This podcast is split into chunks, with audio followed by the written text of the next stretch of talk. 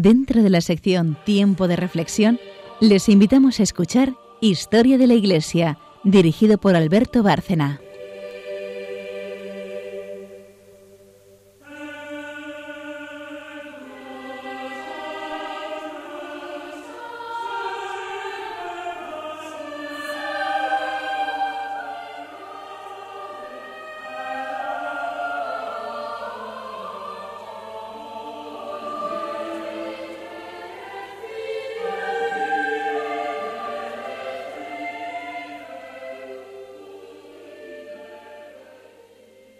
Buenas noches, oyentes de Radio María.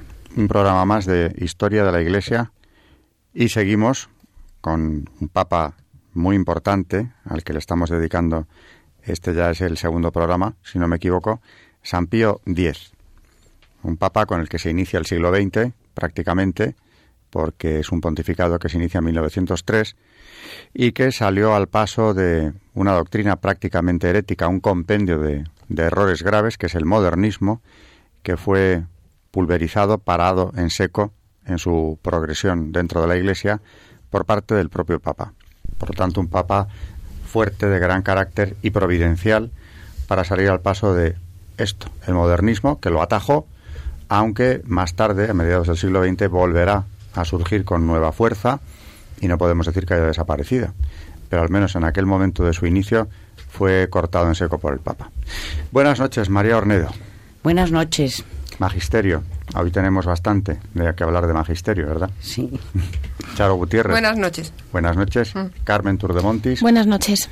Buenas noches a todos. Y como decía ahora, al iniciar el programa, pues eh, tenemos que hablar de este Papa eh, importantísimo. Y sobre todo, ya en el programa anterior hablábamos de grandes problemas con los que la Iglesia se enfrenta en esta época eh, por parte de varios eh, gobiernos europeos. Y mencionábamos, por ejemplo, la caída de la monarquía en Portugal y con la llegada de la República en este país un nuevo ataque violento contra la Iglesia ahora en Portugal donde pues eh, se lleva a cabo la política de siempre en este tipo de situaciones. Persecución contra la Iglesia prohibición de la enseñanza, nacionalización de los bienes eclesiásticos, en fin, un nuevo brote masónico ahora en Portugal. En Francia la situación no era mucho mejor.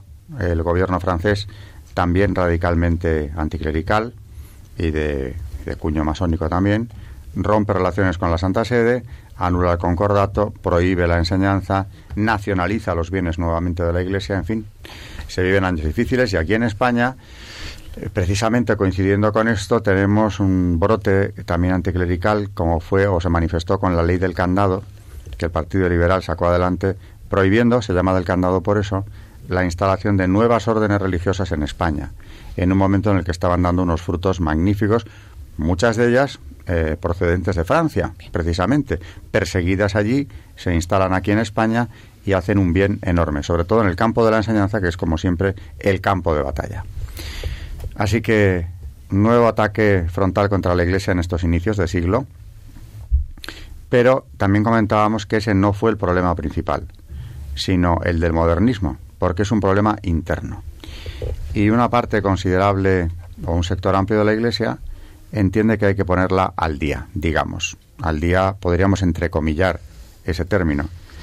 Se trataba de racionalizar la fe, la fe cristiana, de hacerla aceptable, digamos, a la mentalidad moderna, vaciándola de dogmas y sobre todo de contenido sobrenatural, tratando de acercar los dogmas, la propia figura de Cristo, a, los tiempos, los tiempos del modernismo, en el que se va a contemplar a Cristo como un personaje, no digo que desprovisto de divinidad, como se le llegó a contemplar en el siglo anterior por parte de algunos autores que escribieron biografías de Cristo, pero sí que mm, como una figura que habría que reinterpretar. Llegaron a decir que Cristo no había dejado una doctrina, sino un espíritu. Y en la interpretación de ese espíritu, claro, caben muchas cosas. Así que si algo caracteriza la modernidad es la ambigüedad. La ambigüedad de los propios pastores, que muchas veces tratando de acercarse a ese mundo nuevo que viene del liberalismo, que viene del positivismo decimonónico también, eh, piensan que va a ser más sencillo eh, llegar a esa, a esa relación. La exégesis bíblica parcela predilecta de la acción modernista, fue cultivada por personas como Alfredo Loasí, la figura más importante de este movimiento, y se reinterpreta todo. Y empieza esa locura, eh, que todavía vemos algunos brotes, yo desde luego los veo claramente, de que nada en la Biblia es lo que parece. Todo hay que reinterpretarlo. No, la Biblia nunca dice lo que quiere decir, cuando es clarísima en muchos pasajes y desde luego en el Evangelio. Entonces todo hay que reinterpretarlo, todo es como diferente. Esa exégesis muchas veces lo que es es claramente engañosa y desde luego eh, tira por el suelo la enseñanza que encierra la Sagrada Escritura. Pío XII salió al paso de esto resueltamente con un decreto lamentabili y una encíclica, Pacendi, de 1907, que denuncia el modernismo y todas las doctrinas afines. El Papa estableció una, una exigencia del juramento antimodernista para profesores eclesiásticos y otros clérigos, y fue una medida que desde luego tuvo su efecto eficaz, saludable, pero la crisis modernista quedó cortada sobre todo por la intervención del Papa, especialmente en este, en este documento Pachendi del que hoy nos vamos a ocupar. ¿Qué, ¿Qué podrías decirnos sobre el documento y sobre la figura del Papa, María? Bueno, pues por ejemplo, en, en palabras de Juan 23, refiriéndose al Papa, dijo, consagró toda su vida a devolver al mundo el sentido de lo sobrenatural. No podemos olvidar que en esta época mm, de, la, de, la, historia, en esta época eh, de la sociedad, eh, él tenía una sensibilidad especial para darse cuenta de la influencia tan nefasta que estaba produciendo el modernismo. ¿no? Su lema era restaurar en Cristo todas las cosas. No cabe duda que respondió al programa de su pontificado desde sus primeros actos. Decidió renovar la diócesis y el clero de Roma, que no estaba en su mejor momento. Los cardenales que le votaron deseaban un pontífice pastor, y lo consiguieron. Y en la misma línea no pocos creyentes consideraban que resultaba obligado insistir en la necesidad de las virtudes apostólicas de los tiempos apostólicos, la bondad, la caridad, la pobreza, la mansedumbre.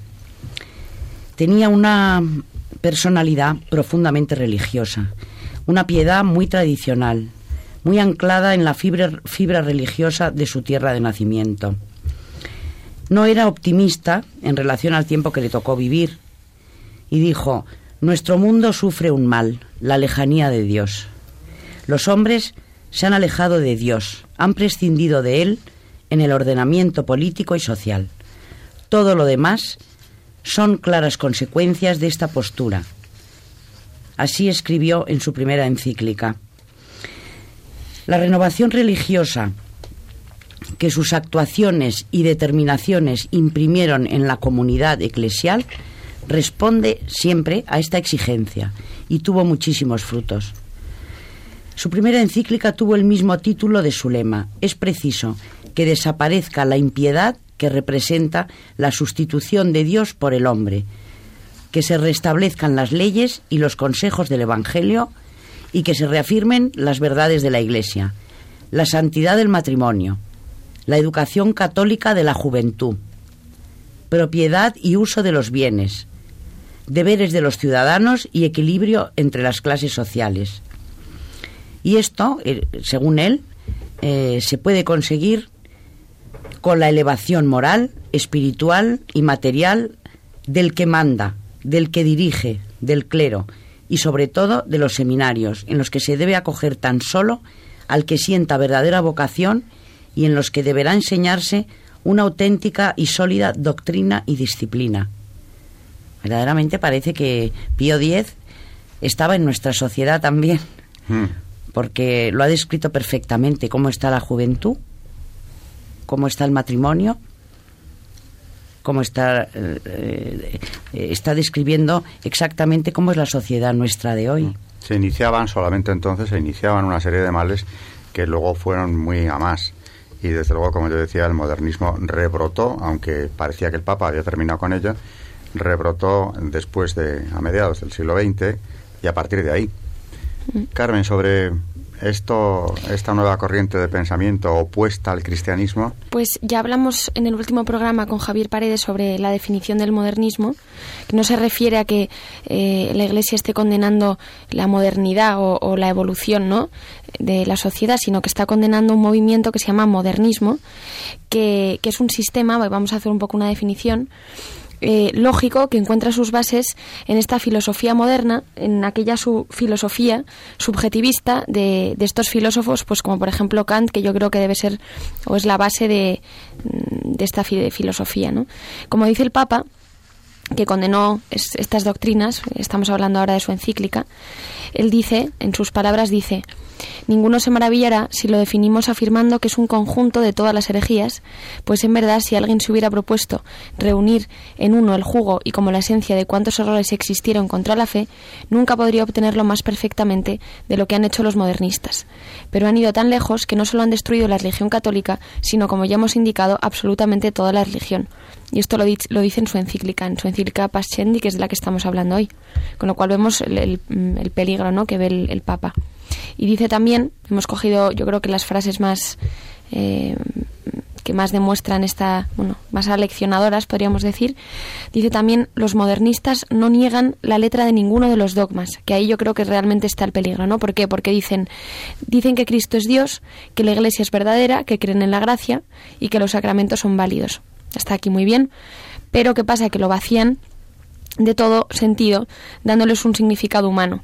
Son como signos de la grandeza del hombre, de la divinidad del hombre, es decir, hay una especie como de tentación de humanizarlo todo, que fue realmente la tentación más grande en toda la vida de la Iglesia, y que será también la gran herejía del anticristo que va a implantar la adoración del hombre, de las obras del hombre, y se va a hacer adorar a él mismo como Dios, como ya dijo San Pablo. Con lo cual, podemos ver que este modernismo religioso y filosófico, que, que destruye toda la sana doctrina, Inclusive el sentido común es, moneda corriente en, no solamente en esta sociedad, como decía María, sino también en la sociedad actual, que parece como que, que, navegamos ¿no? hacia el abismo de un error cayendo en, estas, en este tipo de aberraciones. ¿no? Y es precisamente dentro de la Iglesia donde, donde se encuentra más azotada por, por esta tormenta, ¿no? que, que llega casi hasta sus cimientos y como base para, para, que no se caiga, debemos afirmarnos en la tradición apostólica y católica que los papas, como hemos visto en este papa, nos han llegado a para combatir eh, dichos errores y, así no, no zozobrar, ¿no? Y recordando un poco, aunque ya lo dijimos en otros programas, que no es la primera vez que, que un papa condena eh, eh, que el magisterio de los papas condena estos errores modernos, ¿no? Tenemos, como ya dijimos, Pío IX con la Santa Encíclica Quanta Cura, Luego tenemos Syllabus Errorum, también, de, del Pío, de IX, eh, Libertas Praestantissimum, que ya hablamos de ella eh, largamente aquí, en otro programa de León XIII, Pascendi Cominci Gregis de, de San Pío X y Lamentabilis in exitu, así como nos, Notre Charge Apostolique sobre los errores de, mm, bueno, de la democracia, que eso ya va a ser más tarde, pero que también va a ser Pío X, ¿no? Con lo cual vemos que los papas ya han estado condenando desde un primer momento esta herejía, porque es lo que realmente es. Y como ya hablamos en el programa anterior, eh, realmente el peligro es que en el caso de los protestantes que ya hablamos, eh, ellos se, separaron de la Iglesia. El problema de estos modernistas es que pretendían estar dentro. Luego ya hablaremos de, algunos obispos incluso que llegaron a, a, estar con estas doctrinas, que luego fueron excomulgados por Pío X. Con lo cual vemos que el mal realmente estaba dentro y que era lo que realmente preocupaba a San Pío X. Claro, eso era lo peor, porque estos herejes, entre comillas, eh, pero son herejes, como dice Pío X, eh, acumulan todas las herejías, pero no se van de la iglesia. Mm. Con lo cual, el daño queda dentro, que es mucho más grave porque es como una herida infectada que va mm, corroyendo el tuétano de la propia iglesia. De ahí que el Papa considerase, y tenía razón, que era el mayor peligro que había que atajar en, este pontificado. No se iban de la Iglesia, la querían reformar desde dentro. Lo que querían era, como decía yo al principio, arrebatarle todo lo sobrenatural. Y surge nuevamente, en esta historia de la Iglesia, lo hemos visto ya varias veces, el pecado luciferino, la soberbia, la adoración del hombre. Algo que también hemos visto al hablar de la masonería en los programas que le hemos dedicado y que evidentemente es una de sus características, ese humanismo eh, exacerbado que le lleva a poner al hombre por encima de cualquier otra cosa, incluyendo a Dios, naturalmente. Así que la, cuestión era muy grave y ponía en peligro eh, la propia fe de la Iglesia desde dentro. Sobre la encíclica María, ¿habías elegido algún, algún pasaje? Yo creo que es importante eh, varios puntos. Por ejemplo, sobre la fe. Eh, dice en el punto 18, aquí, venerables hermanos, se nos abre la puerta para examinar a los modernistas en el campo teológico. Mas, porque es materia muy escabrosa, la, la reduciremos a pocas palabras. Se trata de conciliar la fe con la ciencia, y eso de tal suerte que la una se sujete a la otra. En este género, el teólogo modernista usa de los mismos principios que, según vimos, usaba el filósofo, y los adopta al creyente, es decir, los principios de la inmanencia y el simbolismo. Simplicísimo es el procedimiento. El filósofo afirma, el principio de la fe es inmanente. El creyente añade, ese principio es Dios. Concluye el teólogo, luego Dios es inmanente en el hombre. He aquí la inmanencia teológica. De la misma suerte es cierto para el filósofo que las representaciones del objeto de la fe son sólo simbólicas. Para el creyente lo es igualmente que el objeto de la fe es Dios en sí. El teólogo, por tanto, infiere, las representaciones de la realidad divina son simbólicas. He aquí el simbolismo teológico. Errores en verdad grandísimos. Y cuán perniciosos sean ambos, se descubrirá al ver cada una de sus consecuencias, comenzando desde luego por el simbolismo, como los símbolos son tales respecto del objeto, a la vez que instrumentos respecto del creyente, ha de precaverse éste ante todo, dicen, de adherirse más de lo conveniente a la fórmula, en cuanto fórmula, usando de ella únicamente para unirse a la verdad absoluta, que la fórmula descubre y encubre juntamente, empeñándose luego en expresarlas pero sin conseguirlo jamás. A esto añaden también que semejantes fórmulas debe emplearlas el creyente en cuanto le ayuden, pues se le han dado para su comodidad y no como impedimento. Eso sí, respetando el honor que según la consideración social se debe a las fórmulas que ya el magisterio público juzgó idóneas para expresar la conciencia común y en tanto que el mismo magisterio no hubiese declarado otra cosa distinta. Entonces, eh, bueno, él eh, describe cómo, los modernistas, cómo explican ellos eh, la teología, dicen, dice que ¿qué opinan realmente los modernistas sobre la inmanencia? Bueno, difícil es decir esto, ¿no? Dice que no todos sienten la misma cosa. Unos las ponen en que Dios, por su acción, está más íntimamente presente al hombre que éste a sí mismo, lo cual nada tiene de reprensible si se entendiera rectamente. Otros dicen que la acción de Dios es una misma cosa con la acción de la naturaleza, como la de la causa primera con la de la segunda, lo cual en verdad destruye el orden sobrenatural. Por último, hay quienes la explican de suerte que den sospecha de significación panteísta, lo cual concuerda mejor con el resto de su doctrina. A este postulado de inmanencia se junta otro que es el que podemos, podíamos llamar de permanencia divina. Difieren entre sí casi del mismo modo que difiere la experiencia privada de la experiencia transmitida por tradición. Aclarémoslo con un ejemplo sacado de la Iglesia y de los sacramentos. La Iglesia, ellos dicen, y los sacramentos no se ha de creer en modo alguno que fueran instituidos por Cristo.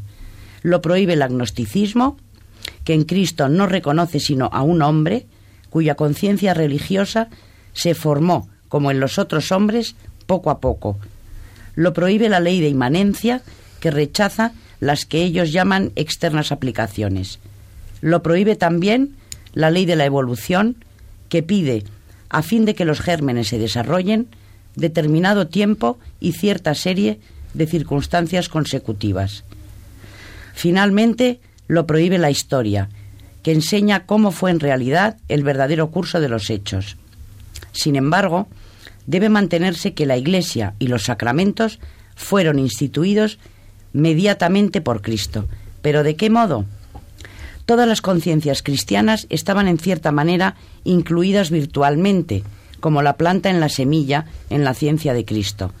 Y como los gérmenes viven la vida de la simiente, así hay que decir que todos los cristianos viven la vida de Cristo. Mas la vida de Cristo, según la fe, es divina. Luego también la vida de los cristianos. Si pues esta vida, en el transcurso de las edades, dio principio a la Iglesia y a los sacramentos, con toda razón se dirá que semejante principio proviene de Cristo y es divino. Así, cabalmente concluyen que son divinas las sagradas escrituras y divinos los dogmas. A esto poco más o menos se reduce la teología de los modernistas. Pequeño caudal, pero sobreabundante si se mantiene que la ciencia debe ser siempre y en todo obedecida.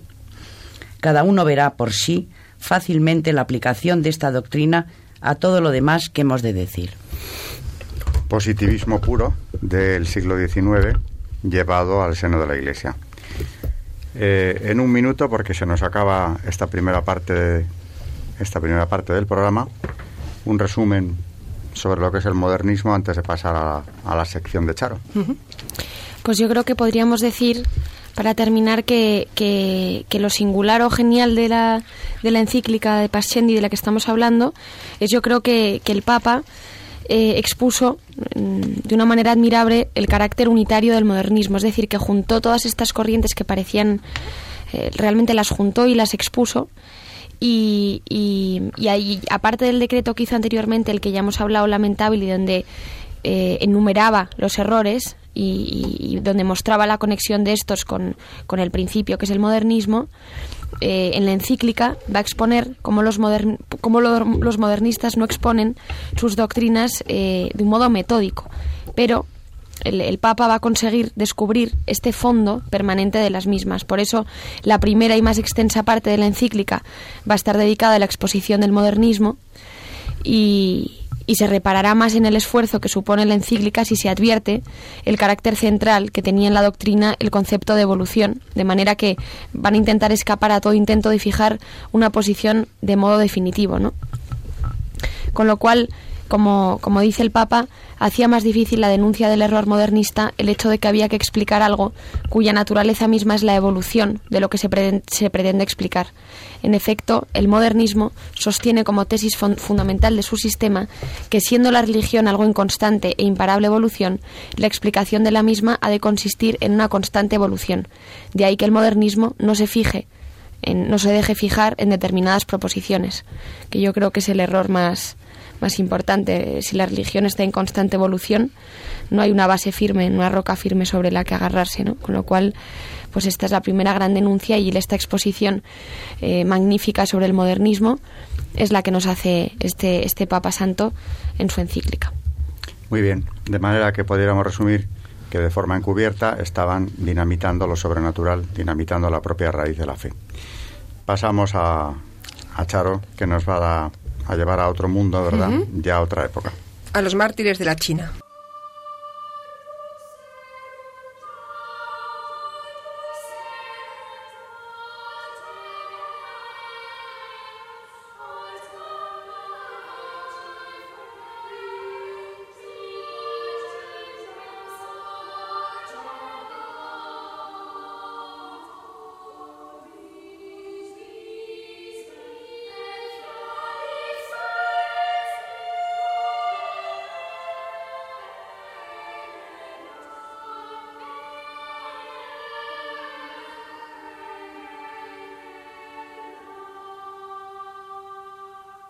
Los mártires de la China, en la época de los boxer. La era moderna de las misiones en China data de mediados del siglo XIX, cuando, según el Tratado de Nankín y otros acuerdos internacionales, la China prohibida abrió por fin sus puertas al mundo exterior y garantizó la tolerancia al cristianismo. Siguió un periodo de gran empuje y expansión misioneros, e incluso más que misioneros, pues a finales de siglo cuatro o quintas partes del comercio exterior de China estaban en manos inglesas. La posibilidad de que los mercaderes europeos convirtieran a China en otra India provocó alarma y se produjo una reacción contra los diablos extranjeros, apoyada por el primer ministro Li Unchang. Con ayuda de la emperatriz viuda Tse se formó una sociedad secreta para expulsar a los europeos. Se llamó Jiu Chuan, que quiere decir Sociedad de los Boxeadores Armónicos, por lo que a sus miembros se les dio el nombre inglés de boxer. En 1900 se levantaron en armas. Las representaciones diplomáticas extranjeras se vieron asaltadas en sus embajadas y muchos comerciantes, misioneros y otras personas fueron masacrados. Entre las víctimas se encuentran cinco obispos, 29 sacerdotes y nueve monjas, todos ellos europeos, y entre otros 20 y 30 mil católicos. Los primeros 29 fueron beatificados en 1946. En la época de la rebelión, el vicario apostólico de Sansi del Norte era el beato Gregorio Grassi, obispo titular de Ortosias. Tenía 67 años y era piamontés y franciscano. Llevaba en China 40 años de misionero. En el verano de 1900 se encontraba en Taiyufun, donde estaba el seminario de su vicaría. El año anterior, un destacado enemigo del cristianismo, Yu Xian, había sido nombrado gobernador de Toñunfu, donde la situación empeoraba de semana en semana. Entre los franciscanos se encontraba un hermano lego de aspecto hercúleo, el beato Andrés Bauer, un alsaciano que había servido en el ejército. Junto a un mandarín cristiano, Li Fu, quiso organizar la resistencia armada. Sus superiores no quisieron ni oír hablar del asunto. Si es voluntad de Dios que muramos mártires, debemos aceptarla, declaró el beato Francisco Fogola. Era el obispo auxiliar de Monseñor Grassi, italiano como él y franciscano también, pero de la Toscana, donde había nacido en 1839. El 27 de junio los Boxer asaltaron las misiones protestantes del distrito. Esa noche, Monseñor Grassi clausuró el seminario y les dijo a los estudiantes que volvieran a sus hogares. Todos lo lograron menos cinco de ellos. Los beatos Juan Chang, Patricio Tong, Felipe Chang, Juan Chang y Juan Wang. Sus edades oscilaban entre los 23 años y los 16. Los detuvieron a la puerta de la ciudad, los arrestaron y los condujeron ante el subprefecto, que les mandó que repudiaran el cristianismo. Se negaron y a los pocos días de estar en la cárcel los llevaron al patio de la casa de Yusien, el gobernador. Entretanto, Monseñor Grassi estaba muy preocupado por las monjas, franciscanas misioneras de María, de las que era responsable. Era una congregación fundada en 1877 por la Madre María Elena de Neville. Llegaron a China en 1886. Les dijo que se vistieran con ropa china para tener más posibilidades de escapar, pero no mostraron deseos de irse. No impida que muramos con usted, monseñor. Si no tenemos valor, Dios nos dará fuerza, contestaron.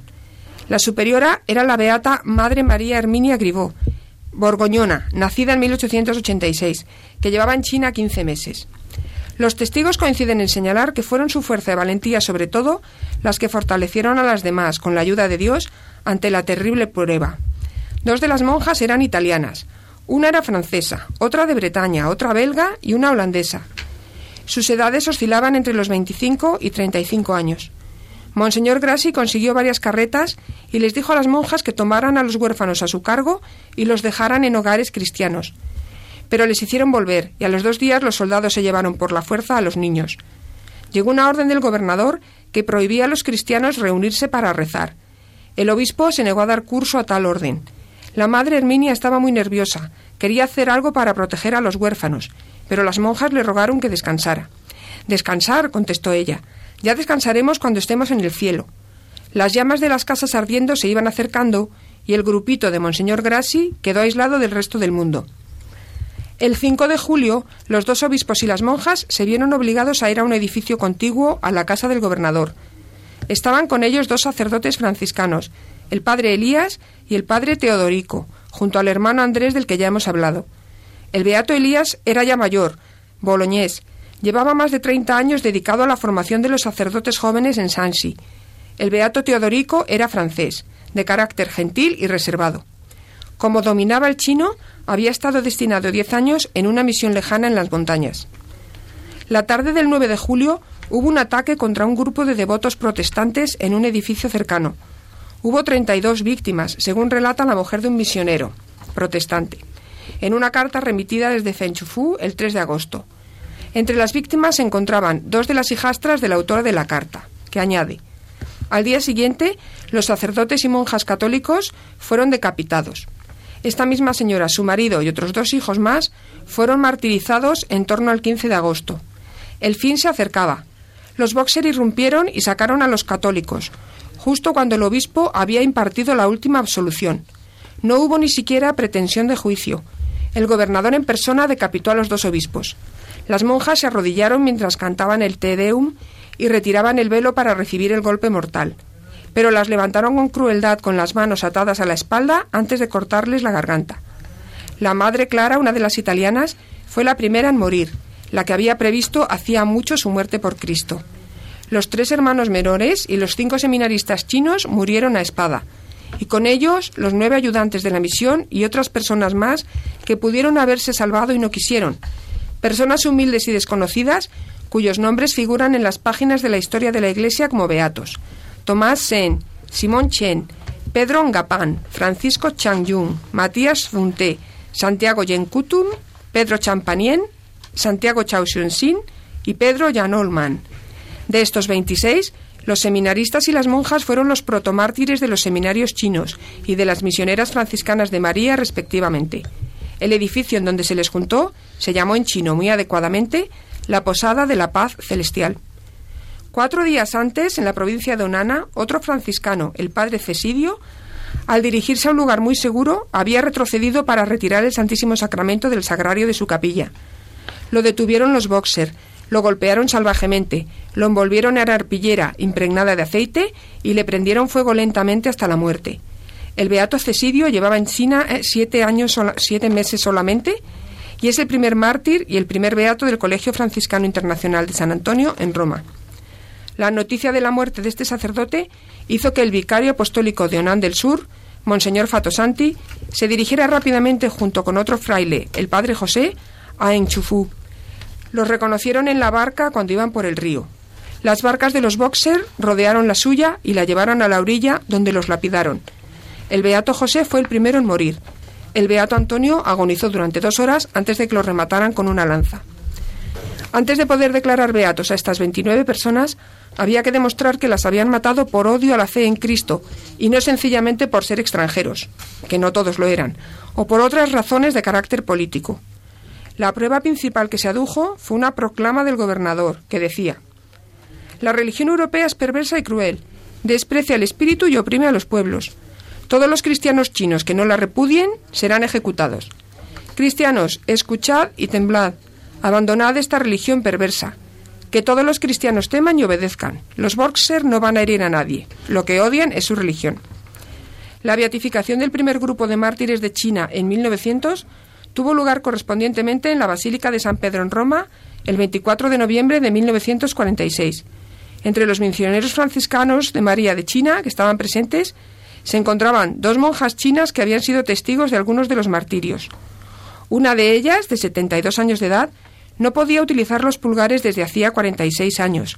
Los boxers lo habían colgado de los pulgares durante una hora y luego le habían vertido la sangre de una de las víctimas por la garganta. Otra monja era nieta de una de las mártires. Cinco años después tuvo lugar la beatificación de Alberico Crescitelli, misionero italiano napolitano que llegó a China en 1888 Tenía un extenso campo junto al río An. Fue de aldea en aldea predicando y fundando escuelas durante diez años. Llegó finalmente al sur de Shanxi tras viajar tres meses por el río, y a caballo y a pie. Cuando estalló la rebelión Boxer, una multitud enfurecida lo asaltó. Lo torturaron durante 24 horas y finalmente lo mataron a hachazos el 22 de julio de 1900. En el año 2000, 1 de octubre, el Papa Juan Pablo canonizó a un grupo de 120 hombres, mujeres y niños que dieron sus vidas por la fe en la China entre los años 1648 y 1930, y entre ellos también había muchas víctimas de la rebelión de los Boxers de 1900. Y la Iglesia los recuerda el 9 de julio.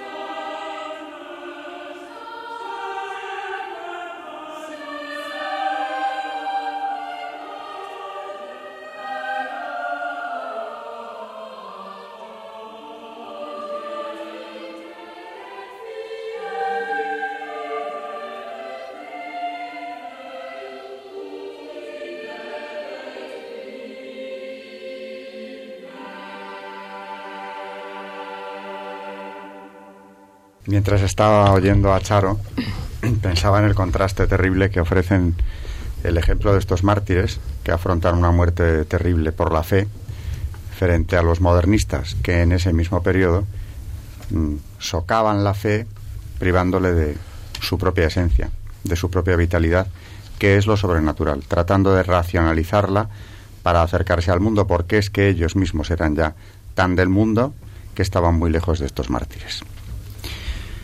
Eh, sobre el modernismo. Pues si seguimos hablando un poco del modernismo de la encíclica de, eh, del Papa, eh, vamos a, meternos un poco más y, seguimos comentándola. Pío X dice que hay dos, dos características fundamentales eh, del, modernista filósofo en este caso, ¿no? Porque va a hacer diferentes tipos de modernistas que al final son el mismo, pero el, el modernista filósofo, el historiador, etcétera. En el caso del filósofo, que es sobre el que más se extiende, la encíclica le va a asignar dos características fundamentales que ahora vamos a desarrollar, que son, por un lado, el agnosticismo y por otro lado, la inmanencia vital, ¿no? El primero va a representar el aspecto negativo de su doctrina y va a afirmar la incapacidad del alma humana para elevarse hasta Dios, encerrada como está en el ámbito de los fenómenos. De donde interfieren dos cosas, que Dios no puede ser objeto directo de la ciencia y por lo que a la historia pertenece, que Dios de ningún modo puede ser sujeto de la historia. Evidentemente la postura agnóstica imposibilita la teología natural, niega los motivos de credibilidad y no reconoce la capacidad de la inteligencia humana para llegar a conocer racionalmente la existencia de Dios. Además, el modernista, con facilidad y evidentemente sin consecuencia lógica, pasa del agnosticismo al ateísmo y como exclaman explícitas palabras del pontífice, del, perdón, del pontífice, y aquí citamos, ¿por qué derecho de raciocinio, desde ignorar si Dios ha intervenido en la historia del género humano, hacen el tránsito a explicar esa misma historia con independencia de Dios? Conózcalo quien pueda. Con lo cual esta inmanencia vital va a representar el, aspecto positivo de esta filosofía modernista. ¿Y cómo se llega a esta inmanencia vital? Pues como no es posible demostrar racionalmente la existencia de Dios, agnosticismo, la explicación de la religión, que ya no interesa si es natural o sobrenatural, ya le despojamos de su sentido totalmente, se debe buscar en el interior del hombre. Esto es lo que dicen ellos, ¿no?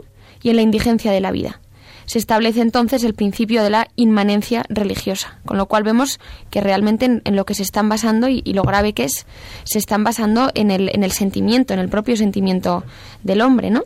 Con lo cual, en este sentimiento no solo encuentra el modernismo la fe, sino también la revelación, porque entonces no es ya una revelación o al menos un principio de ella, ese sentimiento que aparece en la conciencia y Dios mismo, que en ese preciso sentimiento religioso se manifiesta el alma, aunque todavía de un modo confuso, con lo cual, si consideramos el sentido del análisis de San Pío X, la filosofía modernista, presa de este agnosticismo, como hemos visto, va a quedar encerrada en el ámbito del sentimiento y, por consiguiente, condenada a un agnosticismo eh, y a una continua evolución según las variadas formas que este sentimiento adquiere en la vida de los hombres. Evidentemente, y todos nos conocemos, nuestros sentimientos van variando eh, eh, y, claro, lo que dicen estos filósofos es que realmente va a haber una continuos cambios, ¿no? O sea, no, va a haber una roca firme sobre la que asentarse, sino que dependiendo de si este sentimiento esté de un lado o en otro, la religión va a tener un sentido, va a tener otro, con lo cual vemos la gravedad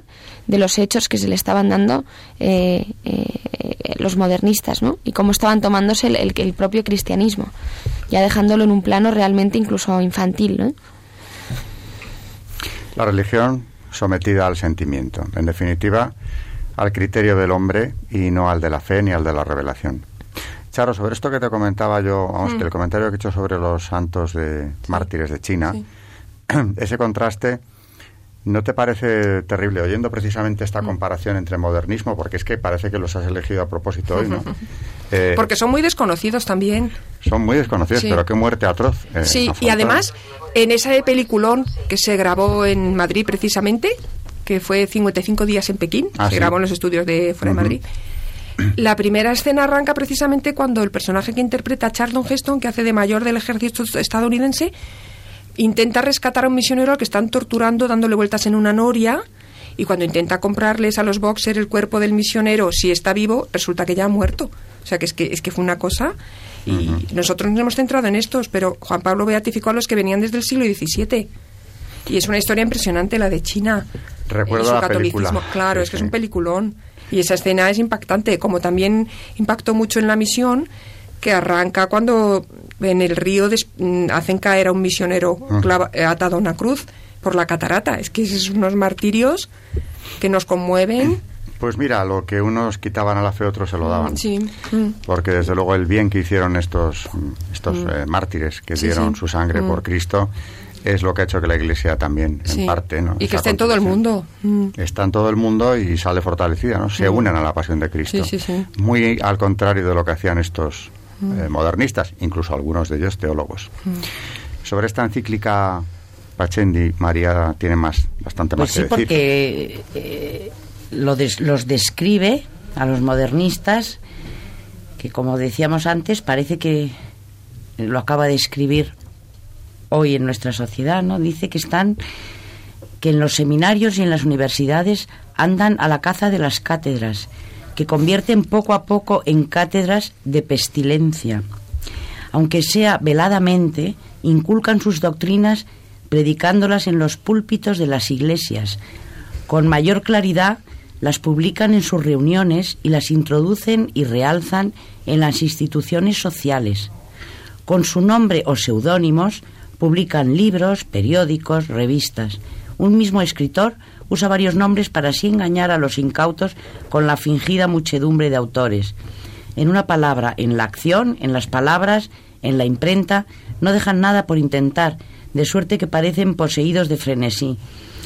Y dice también, lloramos que un gran número de jóvenes que fueron ciertamente de gran esperanza y hubieran trabajado provechosamente en beneficio de la Iglesia, se hayan apartado del recto camino. Nos son causa de dolor muchos más que aun cuando no hayan llegado a tal extremo como inficionados por un aire corrompido, se acostumbraron a pensar, hablar y escribir con mayor laxitud de lo que a católicos conviene. Están entre los seglares, también entre los sacerdotes, y no faltan donde menos eran de esperarse, en las mismas órdenes religiosas. Tratan los estudios bíblicos conforme a las reglas de los modernistas. Escriben historias donde, sobre texto de aclarar la verdad, sacan a la luz con suma diligencia y con cierta manifiesta fruición todo cuanto parece arrojar alguna mácula sobre la Iglesia. Movidos, por cierto, a priorismo, usan todos los medios para, para destruir las sagradas tradiciones populares. Desprecian las sagradas reliquias celebradas por su antigüedad. En resumen, arrástralos el vano deseo de que el mundo hable de ellos, lo cual piensan no lograr si dicen solamente las cosas que siempre y por todos se dijeron. Y entre tanto, tal vez estén convencidos de que prestan un servicio a Dios y a la Iglesia, pero en realidad perjudican gravísimamente no solo con su labor, sino por la intención que los guía y porque prestan auxilio utilísimo a la empresa de los modernistas. Impresionante el párrafo este. ¿eh? ¿Y en qué momento está escrito? ¿Y en qué momento?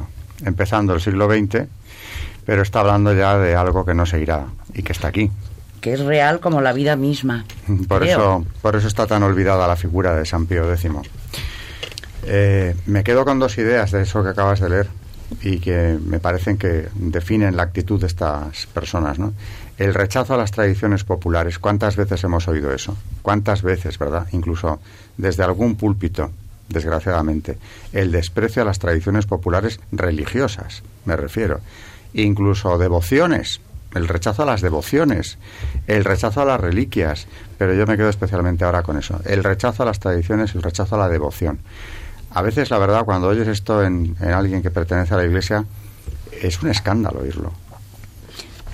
Mira lo que él dice, lloramos.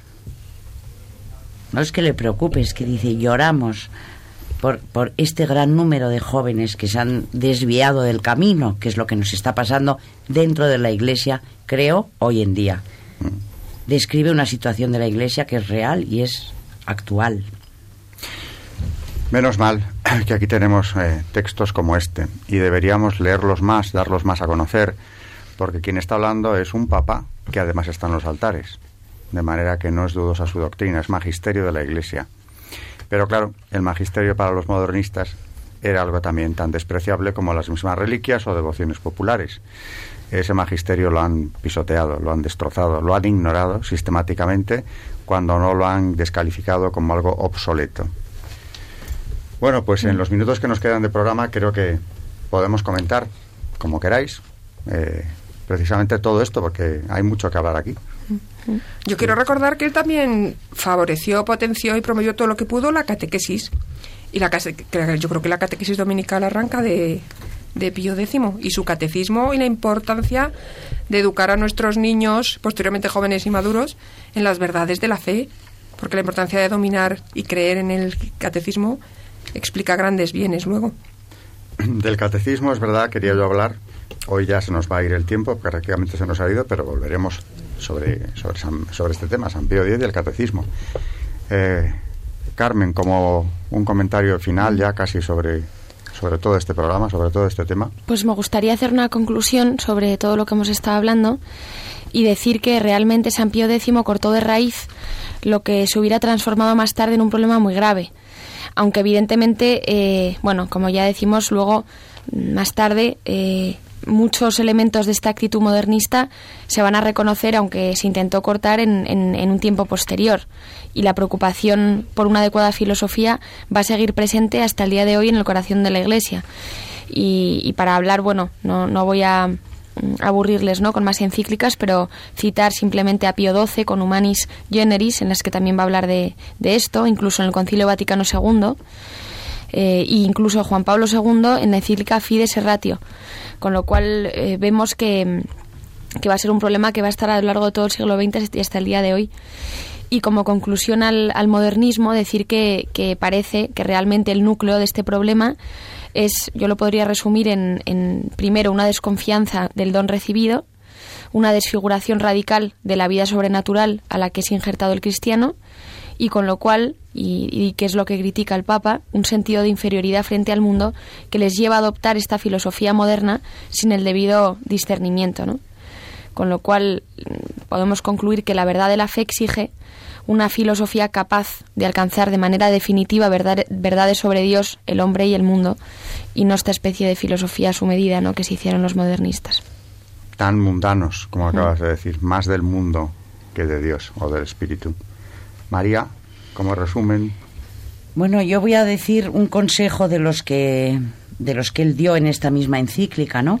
Para hay muchos consejos que nos da que eh, bueno, si tenemos tiempo en el próximo programa vamos a seguir con ello, ¿no? Pero eh, apelando a la teología, mm, él dice mm,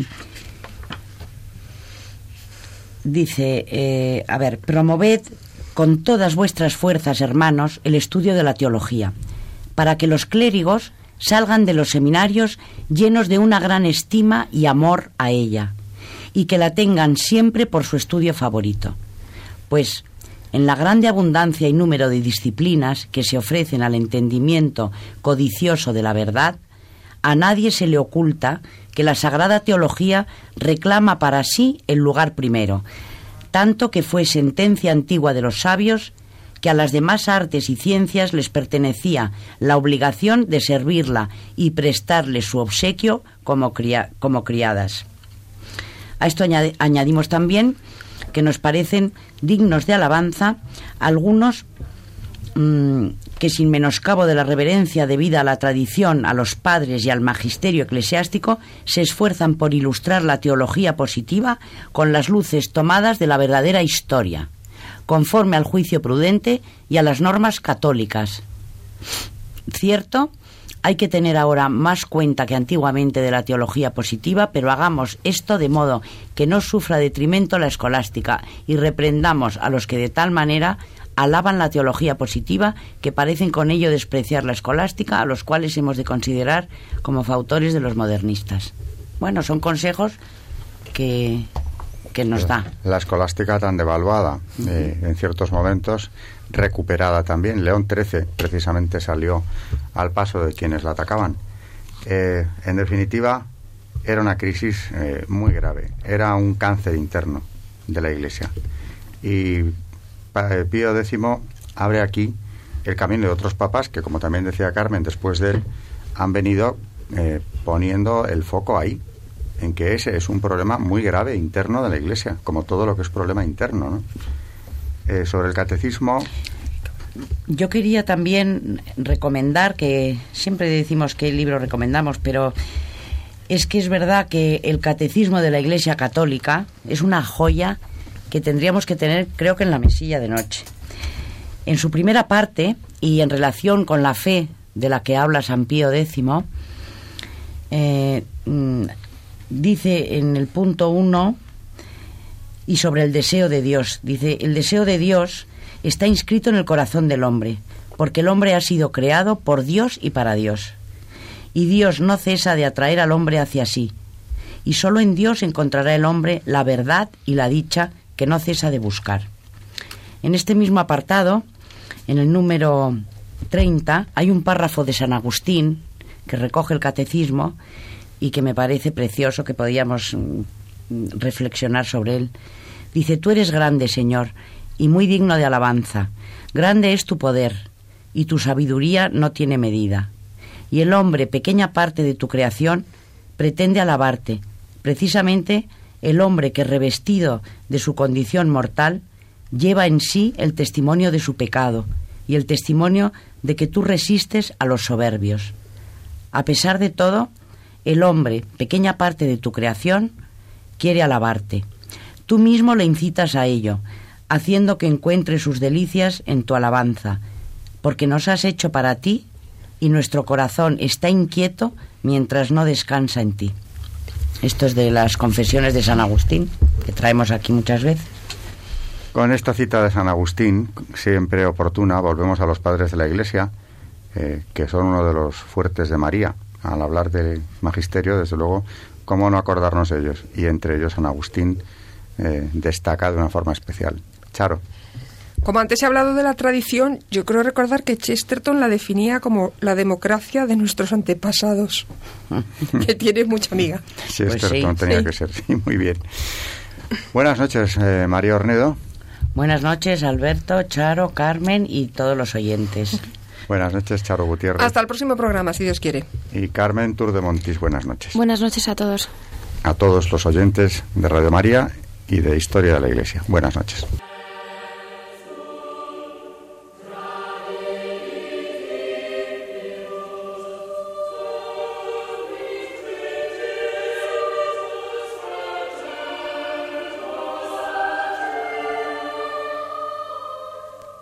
Y así finaliza en Radio María Historia de la Iglesia, dirigido por Alberto Bárcena.